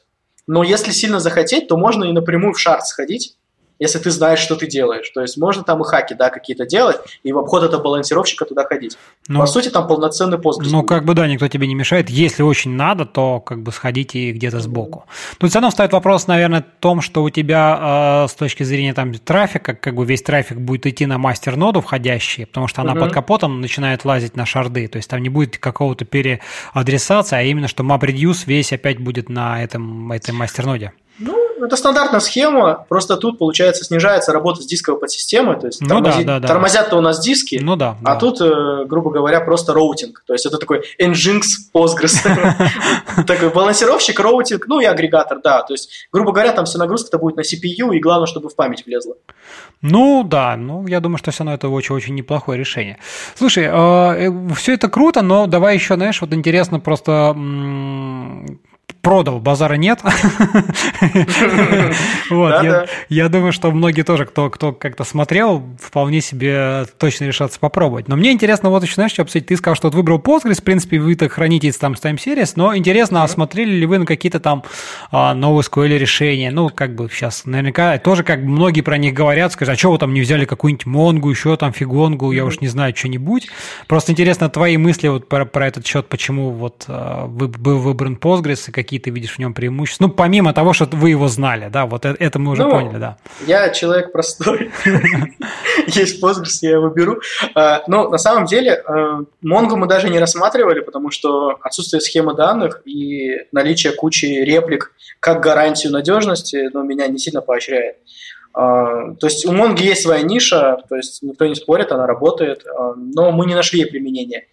Потому что в Postgres есть JSON-B-столбцы. То есть когда туда завезли бинарный JSON, по которому можно строить а, индексы, по которому можно выполнять поиск, то всякий смысл использовать Монгу просто потому, что у нас не фиксированная схема метаинформации от э, устройств, э, но это было как бы не повод. А, то есть у нас как сделано? У нас эта таблица телеметрии, которая является гипертаблицей, у нее есть стандартизированные поля, которые должен присылать каждое устройство. Это там широта, долгота, то есть то, без чего вообще нет смысла получать информацию от э, трекера. Да. Они лежат отдельными столбцами, соответственно. это таблице. отдельные столбцы, по ним, если нужно, есть индексы, их можно изолированно доставать. И есть отдельный JSON-B-столбец, Э, с метаинформацией, туда мы пишем то, э, что может отличаться между различными производителями оборудования, различными протоколами. И так как это JSON-столбец, по нему у Э, у Postgres есть свой э, язык запросов JSON, то есть там можно прям э, вламываться, там вкатываться во вложенные структуры JSON. Причем сейчас, по-моему, в SQL стандарт это JSON синтаксис его ввели, то есть это уже стандартизованный JSON язык, ну, а язык запросов к JSON в Postgres и вообще в SQL. Ну да, он довольно... вроде бы Маркус, Маркус про это Винант рассказывал, что да, mm-hmm. вроде уже оно в стандарте SQL. Он, он довольно быстро работает, а еще э, основная эта фича, э, так как у нас там микросервисы на Spring Cloud э, в контейнерах, в докерах крутятся, мы используем MyBatis как ORM, ну, это тяжело назвать ORM, это такая э, прослойка между базой и Java. Э, гибернейты мы не стали завозить, потому что нет, спасибо. И мы MyBatis научили э, мапить э, JSON-B столбец из Postgres в вложенные поля Java классов. То есть у меня на GitHub есть проект, э, где я беру общий класс, то есть объект мониторинга, да, то есть там у него есть широта, долгота и так далее. От него я наследуюсь, например, автотранспорт, то есть у которого есть регистрационный номер, э, модель, еще что-нибудь, и пользователь, у которого там есть имя, фамилия, номер телефона. И через э, наследование в Джексоне, то есть Джексон он умеет, э, умеет в наследование на уровне сериализации, десериализации классов. И э, я научил MyBatis, э, ну, вернее, мы в команде научили э, парсить этот JSON-B и превращать его в полноценный объект Java из коробки. Mm-hmm. Поэтому, когда мы работаем с моделью данных э, на уровне Java, э, мы как бы даже не думаем, что там у нас JSON в таблице лежит. Для нас это такое же поле, ну, как да, обычный об, Обычный просто property свойства объекта. Вот. И, и получается, что с точки зрения работы на уровне Java, на, как разработчик видит э, этот код, для него что столбец в Postgres, что какое-то поле внутри JSON объекта вот этого поля, это одно и то же. Он об этом не задумывается. Но это позволило наследоваться и создавать объекты э, с разными наборами полей. Угу. И это все, как бы, грубо говоря, мы затащили наследование из Java, Jackson сериализатор, десериализатор, потом MyBatis намазали, и это в Postgres с, с JSON-B столбцами работает. Слушай, а вы вот. используете какую-то валидацию? Потому что JSON-B как бы штука, конечно, классная, но интересно угу. какой-нибудь валидация JSON-схемы. Я даже видел какие-то такие расширения, которые можно там настроить, угу. они там, условно говоря, на уровне констрейнтов можно это прикрутить. Вы что-то такое используете? А, у нас есть валидация на вставку, то есть так как мы разговаривали, что time series данные их не модифицируют, ну, в нормальном мире, э, и не удаляют кусочками. Э, у нас валидация на вставку. То есть, когда приходит телеметрия, мы ее очень жестко проверяем, то есть, что нет выхода за пределы там, широты и долготы, то есть, у нее там свои диапазоны. Не пришла там отрицательная скорость, там, и вот такие очень много проверок, да, они дают оверхед, но мы знаем, что телеметрия, которая оказалась в Postgres, она валидна, она правильная, и с ней все хорошо. А. И, в принципе, вот эти штуки, которые попадают в JSON-B столбцы, они тоже там же валидируются.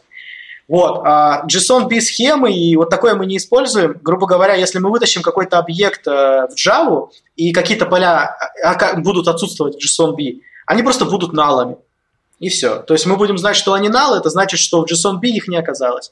Если какие-то поля будут лишними, то сериализатор просто проигнорирует неизвестные ему поля, и мы, в принципе, тоже ничего не потеряем. Поэтому ошибок как бы тут не произойдет. Ну, а дальше, если вдруг мы что-то ждали, а этого нет, ну, разбираемся, скорее всего, в конфигурации устройства. То есть каждое устройство, каждый трекер, у него своя прошивка, свои конфигурации, и там очень много галочек, что я хочу получать, что не хочу. У нас есть типовые конфигурации, но бывают какие-то там индивидуальные настройки. И, соответственно, там уже работа с инженерным отделом. Мы говорим, что мы эти данные не получаем, нужно подключиться, настроить, э, передачу этих данных. Понятно. Ну, вы, в общем, решили эту проблему, чуть-чуть, скажем так, не на стороне Postgres, а на своей стороне там бэкэнда, ну, при записи валидация, uh-huh. да, соответственно. Вот тут просто, опять-таки, это вопрос о том, что когда там есть Postgres, знаешь, очень велик соблазн э, заюзать его как бы для всего и вся, да, вот, то есть как бы, ну, мне кажется... Э... Мы по-другому сделали, э, мы решили вообще не юзать Postgres для расчетов. У нас хранимок в базе, ну, 10 штук наберется.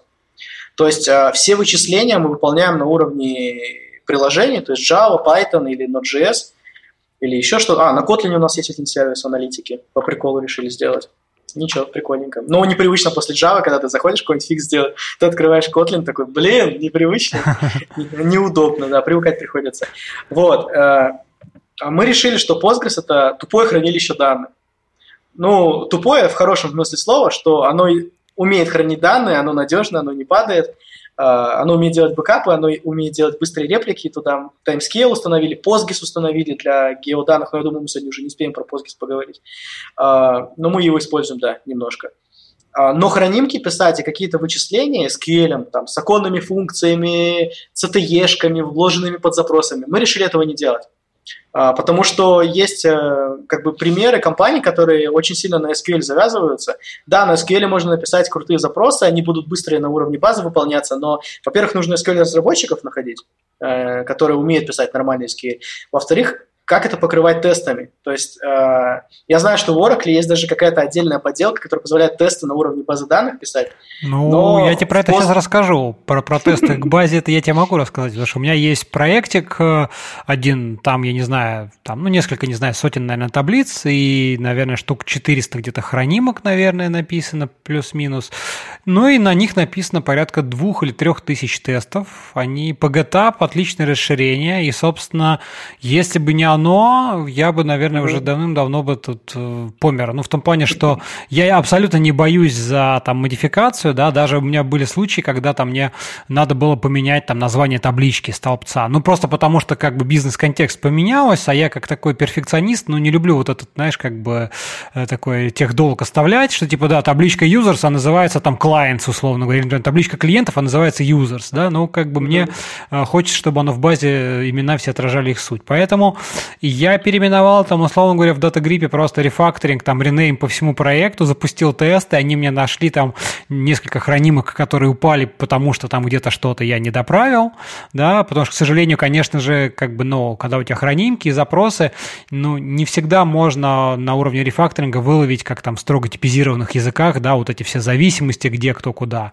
и что-то проскакивает. И вот как бы по GitHub тесты отлично все это выловили, и тем самым, как бы, я за базу вообще. Она также в CI, в докере, то есть делаешь pull request, в CI запускается контейнер, прогоняются все тесты на все хранимки, и это все отлично работает. Поэтому тут про это точно, так сказать, переживать нечего. Ну, ну хорошо, ну. просто ты вот хороший, конечно, с одной стороны, поинт, и я с ним согласен, что найти SQL разработчиков это как бы не самая простая задача, но да, извините, дополню, что вот, например, у меня там, я уже, по-моему, про это рассказывал когда-то, мы пробовали несколько разработчиков, ну, то есть у меня там вот, когда мы писали всякие эти видеонаблюдения, у меня там были отдельные разработчики баз данных, и, соответственно, там целая толпа, там 20-30 человек всяких там сишников, сишарповцев, вебовцев и кому каких только можно. И несколько, несколько раз у нас было попыток, когда программисты такие, так, ну, я тоже вроде крутой, давай я буду сам писать хранимки, сам буду писать SQL-запросы. И вот ни один из этих случаев не был успешным. То есть ни один разработчик не смог написать нормальный SQL-запрос. Вот, к сожалению. Да. Вот такая ну, фигня. Это, это, это правда, и я про это знаю, и поэтому мы SQL не пишем, потому что я ездил на BGConf, не помню, один не, один раз выступал, один раз ездил, короче, неважно, много раз. А, и вот я видел там людей, которые разбираются в SQL, которые пишут на всяких PL SQL, на JS SQL, там Python, SQL, всяких интерпретаторах, которые Postgres можно прикрутить. И они объясняют, чем они отличаются, где какой лучше. Они умеют писать SQL. Но обычный бэкенд разработчик а, он понимает, что такое SQL, он разбирается там в джойнах, но написать а, SQL код это, ну, это другой уровень и понимание то, как работает база, проанализировать свой запрос, это тоже надо уметь. И, грубо говоря, тебе нужен разработчик на, там, на его языке в разработке, но при этом, чтобы он еще на SQL писал код, но код на SQL это, наверное, ну да, это должны быть другие разработчики. И мы как бы решили этого не делать. И, в принципе, да, мы перекладываем данные, получается, из... Э, ну да, ты же каждый раз данные по... должен прочитать, э, вот Но, это вытащить в бэкэнд. Несмотря на это, несмотря на это, по нашим замерам, не знаю, насколько они авторитетные, у нас система все равно работает быстрее всех. Не знаю, за счет железа, за счет реализации, за счет микросервисов и балансировок, э, но все равно, даже несмотря на то, что мы вот эти данные с дисков поднимаем в оперативную память, передаем по сети, переводим в GVM память, в HIP, э, сериализуем в объекты, э, это все равно быстрее, чем у наших конкурентов в других системах, поэтому мы пока по этому поводу не паримся, но если надо, сядем, разберемся. Так что как-то так. Пока позиция такая. Ну и это проще. У нас, получается, тестами покрыто практически все. У нас на бэкэнде на всех сервисах порядка 85% coverage. Угу. Я прям за- заставляю писать тесты. И писать тесты не просто ради коверейджа, а чтобы они реально покрывали разные кейсы, а не просто красные строчки в коде убирали. У нас как бы это у меня отдельный как бы такой пунктик. Угу. Меня за это сначала ненавидели, а теперь меня за это любят. Как бы эту стадию нужно пройти просто ненависть, принятие и любовь. А, вот. И получается, у нас тесты, они, когда работают, они запускают тест-контейнер, есть такая либо, она умеет поднимать докер-контейнер и, грубо говоря, такой э, интеграционный тест выполнять на уровне модульных тестов.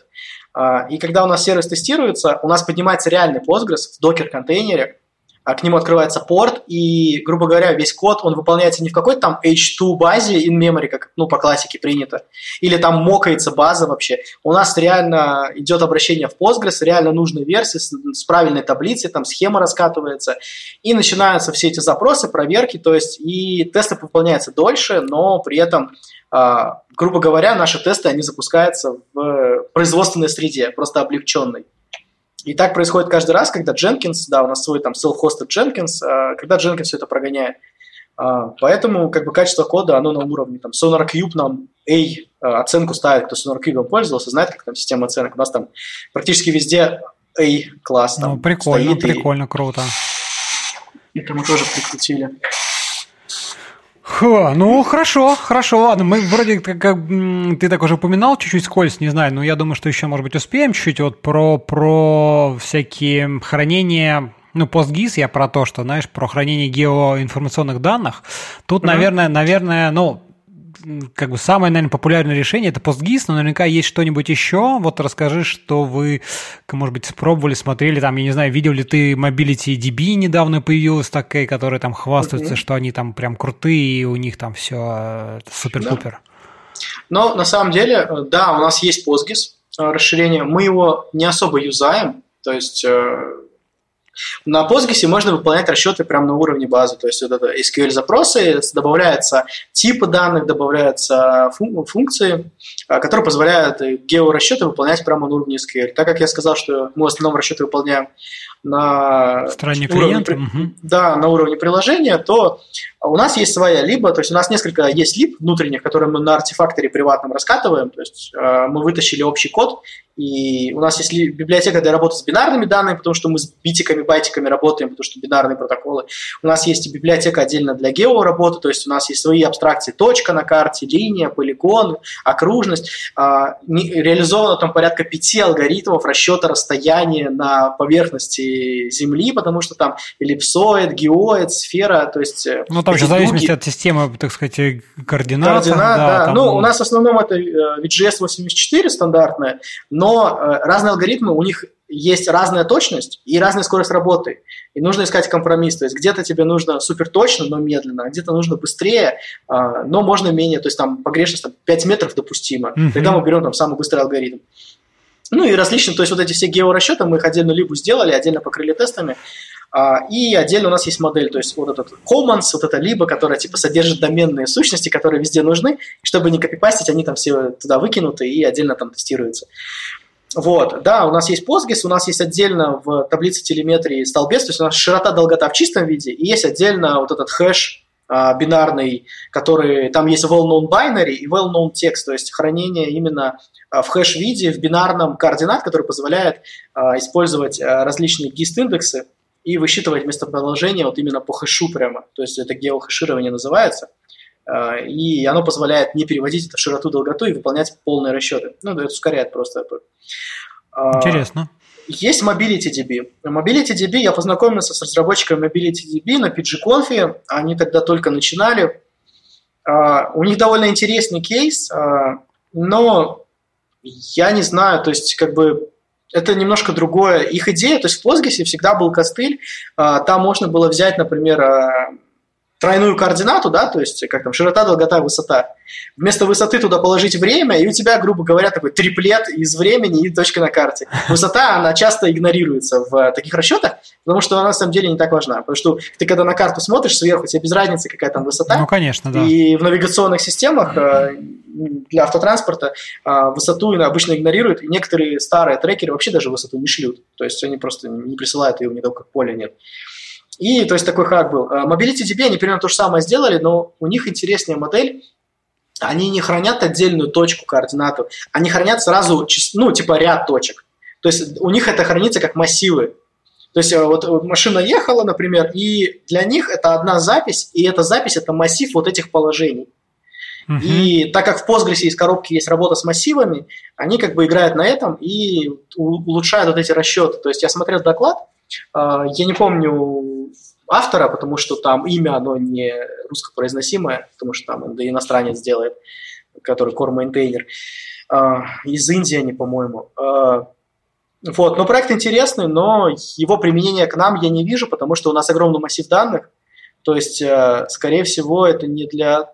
Ну, это такая нишевая штука, Угу. Скорее всего, она для хранения, например, просто там по дням этих массивов и просто рисование. То есть а, у них был пример, они делали, по-моему, какое-то приложение типа социальной сети для велосипедистов, чтобы велосипедисты делили, сколько они сегодня проехали, или устроить покатушки, куда мы поедем, маршрут проложить. То есть они вот такой кейс объясняли. Ну, возможно, его можно как-то разогнать, подтюнить и что-то интересное э, как получить. Но да, Postgres для геовычислений на Postgres есть такое. Ну, мы сильно его не юзаем.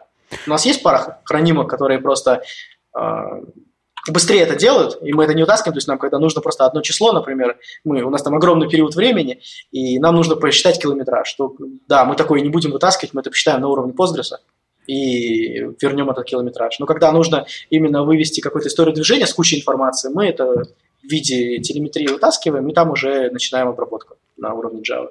Ну, понятно, понятно, да, что ваш кейс, когда вы все, все перенесли в application, так сказать, э, уровень, как бы вам PostGIS как таковой, ну, кроме разве что хранения, может быть там в каком-то более удобном виде, чтобы координаты, угу. еще что-то, в принципе, наверное, особо и не нужно. Ну, да. Ну, аналитику какую-то у нас э, есть графана, мы решили интегрировать бизнес-аналитику, то есть у нас есть дашборды именно бизнесовые, то есть у нас тут есть телевизор, мы на него выводим типа наше текущее количество транспорта, там, сколько мы на обслуживании, сколько на связи, сколько сейчас движется, это больше так просто для нас, куда мы идем и как, э, то есть э, сколько машин у нас добавляется, такие штуки, uh-huh. тренды и все такое. И там, да, на постгисе можно просто а, глобальные штуки строить, то есть когда мне нужно за весь день по всем автомобилям посчитать, сколько они субарно пробежали, такие штуки, да, посчитал какой-нибудь хранимкой, графана, она прекрасно с Postgres как источником данных работает, и мы напрямую ходим, просто у нас есть отдельная реплика, которая для аналитики сделана. И мы туда просто ходим, выводим этот дашборд напрямую и, пожалуйста. Но когда мы именно клиентская часть, API, бизнесовая логика, то чаще всего, да, мы вытаскиваем данные, и там уже с ними на уровне Java работаем. Понятно, понятно. Слушай, ну, мне кажется, неплохо мы так обсудили вообще в целом систему. Ты там и, и про Postgres поговорили, и про разные расширения. А, давай, я думаю, наверное, еще вот обсудим такую твою сторону деятельности, как там всякие выступления, а, метапы, вот а, там Краснодар с Dev Days, вот эта твоя активность. Тоже интересно, как бы, какие были предпосылки. Ну, я так понимаю, вот как ты уже немножко так заикнулся в самом начале, что когда приехал, значит, пошел искать, и ничего нет. И как бы вариант какой? Либо значит, ездить в другие города, либо взять все в свои руки и придумать, организовать что-то здесь. Ну, да, да, да, да, все так и было. А, на самом деле, как бы я ехал за какой-то IT-тусовкой, потому что как бы все айтишники интроверты, но поболтать иногда хочется, а, поделиться там какими-то знаниями, экспертизой, просто пив, пивка попить. А, и получается, что я приехал, нашел этот Drupal мероприятие, мне там никто ничего не объяснил, это вообще отдельный мир – они тоже про эту IT-тусовку Краснодарскую ничего не знают, что там происходит. Я слышу про какие-то баркемпы. А, баркемпы в Краснодаре – это какие-то были мероприятия, которые проводили непонятно кто. А, ну, для меня, то есть, наверное, люди, которые знают, они обидятся, но я не знал, кто их проводит, не знал, где их проводят. Я их, по-моему, вообще не застал. Они, когда я приехал, прекратились. То есть, это какие-то мифические для меня крутые метапы были. А, я про них что-то там узнавал, все говорили, клево-клево было, но я так ни на один и не попал. И потом э, я начал, я подписался на все паблики, которые были как-то связаны с IT в Краснодаре, и попал на, на э, Краснодар Dev Days, конференция, первая конференция, 9 докладов было, 3 секции подряд, 3 бэкэнда, 3 фронтенда, 3 мобайла за один день э, на каком-то одиннадцатом этаже, который был этим таким мансардным цоколем, ну, мансард, который типа, э, скошенные стены, там не был сделан ремонт, э, мы сидели там просто на каких-то стульях, э, там на потолке еще брусья висели, какой-то чувак это все организовал, поставил стенд, и люди что-то рассказывали. И я пришел и как бы смотрю, людей там много пришло, то есть под сотню человек пришло, то есть он их как-то собрал. А, этим человеком оказался Марк Ланговой, а, он сейчас, как бы мы вместе продолжаем этим заниматься. Можно считать, что он основатель вот этого IT-сообщества в Краснодаре. Он это все сделал своими силами, со своими знакомыми. Он тогда еще работал в 3D Full Medical, это тоже местная компания – у них, по-моему, центр где-то там на Западе, а здесь разработка. Они там для медицины какие-то штуки клевые делают. Uh-huh. Ну, и, по-моему, до сих пор работают. Он там уже не работает, он сейчас в Яндексе. А, и он просто своих знакомых ребят, э, там, он местный, получается, он там как бы учился с кем-то, кого-то знает. Он всех, кого мог, наприглашал. Кто может что-то говорить, он всех наприглашал, все пришли, выступили. Это так всем понравилось. А, и все решили, что нужно через год делать то же самое. А, через год э, то же самое, и он меня зовет спикером. То есть он меня зовет спикером, мы, видимо, просто как-то заобщались, появился какой-то чат, где можно было просто поболтать. Год ничего не происходило. А, он меня позвал спикером, я рассказывал там про такую абстрактную штуку, как тест Джоэля с это который сделал Stack Overflow, у него там был тест, который можно пройти в течение там 10 минут и понять, насколько по десятибалльной шкале у тебя айтишка хорошо да, сделана. Да, да, да, да, отличный тест. Это Джоэл с польским вот. программированием. У меня вот тут как раз вот я гол, угу. голову повернул, у меня стоит две его книжки как раз, или три. Я рассказывал про его тест, оказалось, что про него практически никто не слышал. Я сделал интерактивный доклад, где люди прямо через телефоны его прошли. Ого. Это был первый тест такой зажигательный. А, как бы до этого я уже выступал, то есть там, пока в институте учился, там на Олимпиады ездил, то есть как бы опыт выступления был. Но тут я прям выступал на конференции, приглашен неожиданным гостем. Для меня это тоже был интересный опыт. И я был первым, грубо говоря, разогревал публику. Такой лайтовый доклад получился, веселый. Все, и мы после того, как я как спикер ближе с организатором познакомился, плюс ему там еще его знакомые ребята помогали, и они решили делать э, какие-то ивенты более часто. Ну, раз в год слишком редко. Слишком это было прикольно, чтобы это делать раз в год. Они начали делать метапы. А среди его знакомых, получается, э, были фронтендеры только. Они сделали фронтенд митап. И потом они такие, ну мы сделали фронтенд, логично сделать бэкенд митап, а у нас фронтендеры одни. И он мне пишет и говорит, ты же вроде бэкендер, хочешь делать митапы, ты же в этом шаришь. А у нас point такой, что э, как бы ответственный за какое-то направление, он должен быть хорошим экспертом в этой области. Да, сам себя похвалил. Ну, смысл в том, что у нас э, очень большой э, отсев в плане докладов. Мы жестко контролируем, то есть э, спикеров, чтобы доклады были интересны, не повторяющиеся, контент хороший.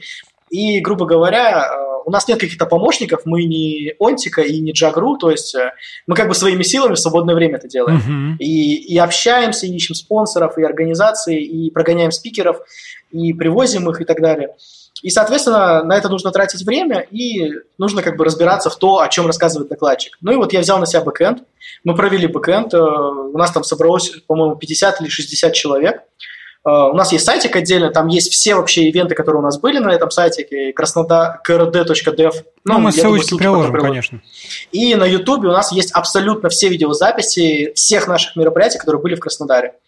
А, вот, мы ничего не потеряли, потому что сразу же а, у Марка был знакомый фотограф, который делал нам видеозаписи, он до сих пор с нами работает. И, грубо говоря, мы ничего, никакой контент не потеряли, все на Ютубе лежит.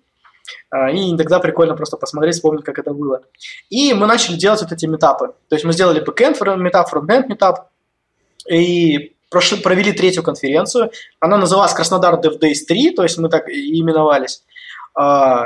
То есть все говорили, что за Days, типа, почему он так называется, почему несколько дней, хотя она один день проходила. Ну, мы вот так сделали, не знаю. А, получается, вторая конференция, а, у нас она прошла один день а, в один поток. Вторую, конф... третью конференцию мы провели, по-моему, в три потока один день. То есть там был большой зал, малый зал и круглые столы. Uh-huh. Она тоже проходила там на набережной с красивыми видами в большом зале. Мы там собрали более 200 человек, там 300, по-моему. А, и провели потом, вот четвертая была в прошлом году, а, Краснодар DevConf. Мы наконец-то сделали название конференции Краснодар DevConf, а Краснодар DevDays – это название сообщества теперь. То есть, как бы, это такое неофициальное, но официальное название IT-сообщества в Краснодаре, которым мы занимаемся, э, которые там ребята все эти в чатиках сидят, общаются, Краснодар DevDays. Вот, четвертый Краснодар DevConf – это было два дня, это был один поток. Э, суммарно там более 700 человек пришло за эти два дня. А спикеры были приглашены просто ну, с кучей компаний и ВКонтакте, и Одноклассники. Ну, в общем, очень крутая конференция. Мы сделали бесплатную онлайн-трансляцию на Ютубе. Uh-huh. То есть это прям вообще для нас был новый уровень. Uh, у нас была крутейшая ресторанная еда, то есть дорогущая, но очень вкусная. Uh, с, у нас uh, там со второй конференции или с третьей свои баристы приезжают из э, области. Мы их специально просим, они к нам приезжают со своей кофемашины. Просто они говорят лучший кофе, который когда-либо мы пробовали. Слушай, ну это вообще и, клево. Вот это клево. Ну, в общем, э, у нас такая своя локальная атмосфера, так как у нас нет каких-то генеральных спонсоров. Э, все организаторы, они работают в разных компаниях. Uh, и мы, когда как организаторы работаем своим оргкомитетом, uh, никакая компания на это не влияет, то есть мы такие как сказать, open source сообщество, ни на кого не завязанное, никакого пиара, никакого маркетинга, никаких войн между сообществами. То есть как бы мы за мир, дружба, жвачка, нам просто по кайфу это делать. То есть нас мотивирует то, что людям это нравится. А, люди все время пишут, давайте еще доклады, давайте еще доклады, давайте, когда вы сделаете мероприятие. А, и важная особенность, все наши мероприятия с какого-то там, уже последние два или три года, они все платные. А, то есть а, у нас была политика, либо мы находим спонсоров, то есть в Москве, в Питере найти площадку, которая готова вас покормить, приютить э, за счет того, что они прорекламят свой офис и там свои э, там раздадут какие-то там э, предложения о работе и там оферы или там просто похантят. Это как бы нормально. В Краснодаре такой культуры нет. Uh-huh. А, то есть она начинает появляться, но изначально мы не могли найти места, где нам провести мероприятие. И мы начали за свой счет их арендовывать. То есть первый бэкэнд мероприятия я провел за свой счет. То есть я за свои деньги арендовал э, помещение, арендовал оборудование, еду купил. То есть э, как бы нам ребята, ну, знакомые помогли, то есть площадка была с нами как бы дружелюбно к нам, скажем так, потому что это были наши знакомые. Но как бы символические суммы мы отдавали. Но все равно, конечно, да. Да, то есть и, соответственно, мы выбрали политику, мы выполнили, сделали голосование такое глобальное. Либо мы делаем платное мероприятие, символическую сумму, чисто в ноль покрываем все расходы. Либо мы ищем спонсоров, но тогда ждите, что вас будут хантить, э, давать визитки, мы будем вставлять рекламные штуки или ходить в какие-то чужие там, как бы, помещения, залы там и так далее. Ну, все проголосовали, блин, чашка кофе за метап – это вообще не проблема. То есть там разработчик каждое утро идет, покупается там за 120 рублей чашку кофе, а, или сколько они там стоят, где, ну, у нас там примерно столько. А, за эти же деньги ты приходишь 5 часов, слушаешь там 4-5 докладов от крутых специалистов и как бы еще общаешься. все ну, а, а, адекватно оценили и поняли, что нормально.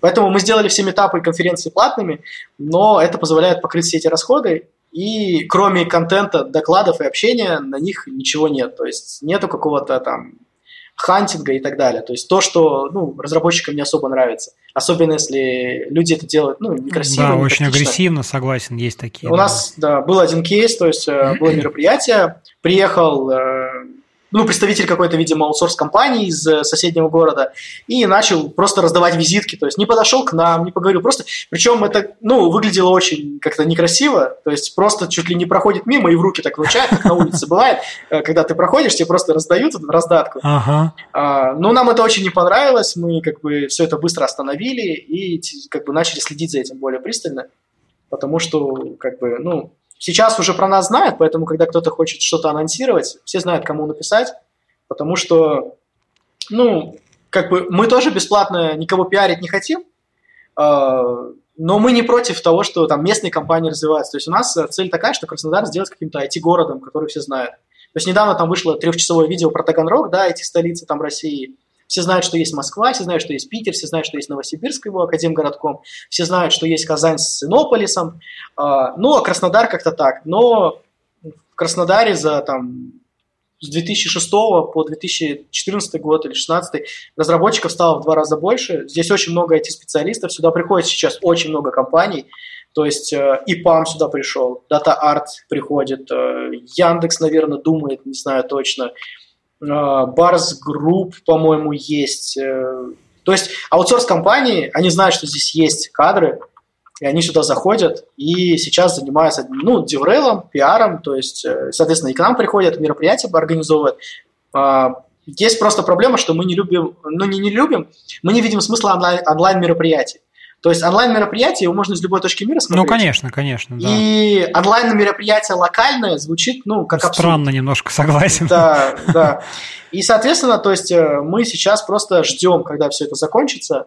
Э, мы сами уже как бы как бы истосковались по организационной деятельности, вот по этим всем э, перепискам, общениям, вот этим, как бы, ну, это тоже прикольные свои моменты, свои плюсы благодарность от, там, от э, участников конференции, там, с спикерами общения. И ждем, когда просто разрешат офлайны, Потому что сейчас у нас в крае разрешено до 100 человек, но это тоже риски. То есть там обязательно санитайзеры ставить, их покупать. Да нет, ну много-много... Э, питание да, да, раздельное. Да, много вопросов, проблем, и еще не факт, что это как бы на выходе что-то такое вот будет. Да, ну, люди точно придут, просто, ну, не дай бог, кто-нибудь заболеет, и на, к нам потом придут, а мы, мы не зарегистрированы как какая-то организация, ну, мы да, с этого да, денег да. не зарабатываем. Кто будет потом отвечать за это? Ну, то есть мы как бы не хотим на себя ответственность брать.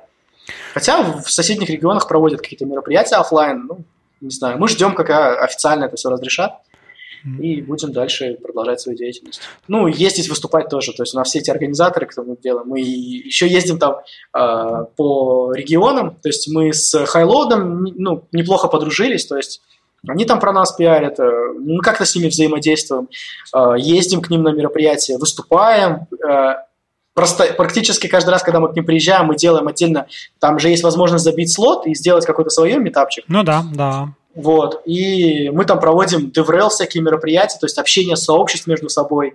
Ну, сейчас, а, сейчас как и... бы там на бунинских конференциях еще и можно там, условно говоря, место под стенд, там что всякие сообщества, вот подкастеры да, там да, выставляются, да. Ну, так что... У нас вот э, Виктор э, за Python направление отвечает, да, он сейчас, э, он, по-моему, ездил уже на Python, вот это сообщество наше представляет Краснодарское, вообще южное, то есть Ростов, Краснодар, э, и там какой-то пост даже у них в чате отдельно был.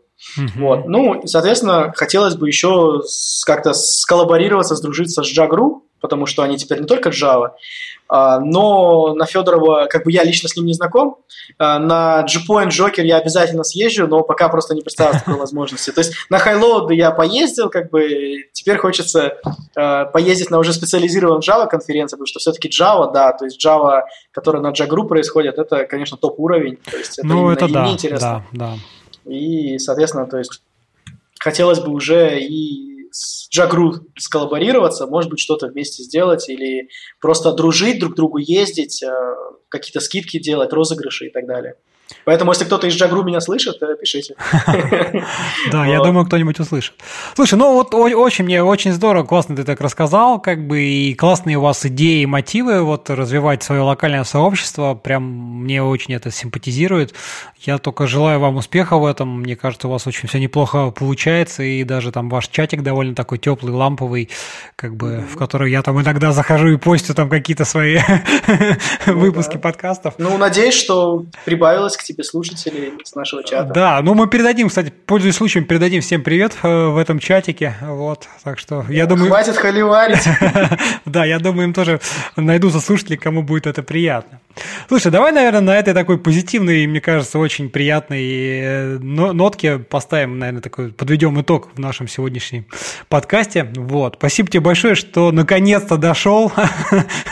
Да, но извини, да, то я болею, то работаю. Да, слушай, мы все люди, как бы все прекрасно понимаем, я говорю, поэтому никаких, э, так сказать, у меня ну, не какой-то там, знаешь, это стабильный там каждую субботу там запланированные гости, никто ничего, поэтому э, добрался. На самом деле, на самом деле это была многоходовочка, чтобы попасть в 123 выпуск.